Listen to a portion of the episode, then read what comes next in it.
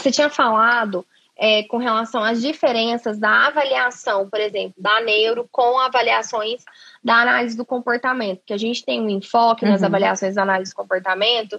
Quando a gente está falando de habilidades, é fazer o levantamento do repertório comportamental daquela pessoa que a gente está avaliando. Sim.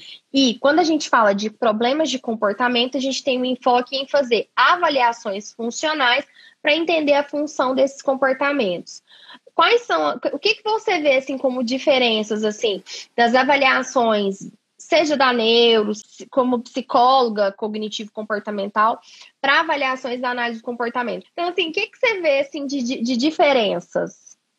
Até o enfoque, assim, o propósito da avaliação, já que você pôde viver os dois mundos, na verdade, os três mundos. É. A avaliação neuropsicológica, eu vou estar tá tirando um retrato e ver como é que é o funcionamento. Que, como é que tá.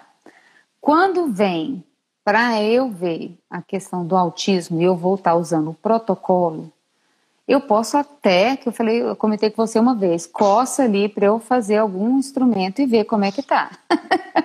eu, eu acabo inserindo, eu tendo tempo, tendo jeito, eu acabo inserindo é, um, um instrumento ali de QI, alguma coisa, para eu ver a capacidade da, da, da criança. Eu vou ver a, o comportamento dele verbal, então às vezes eu aplico o VibMap, né? Mas eu também vou aplicar ali, sei lá, os pequenininhos, né, que vem para mim de três anos e meio.